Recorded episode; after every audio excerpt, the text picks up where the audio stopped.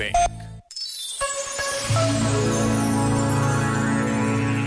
Qual é o sonho que queremos realizar? Qual é a transformação real que queremos gerar no mundo como comunidade?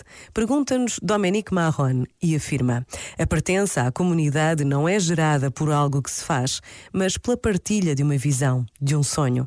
É este o ponto de partida generativo de uma comunidade. O sonho é desenho, expectativa, impulso criativo.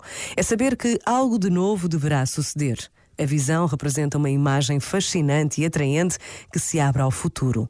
Um sonho. Este momento está disponível em podcast no site e na app.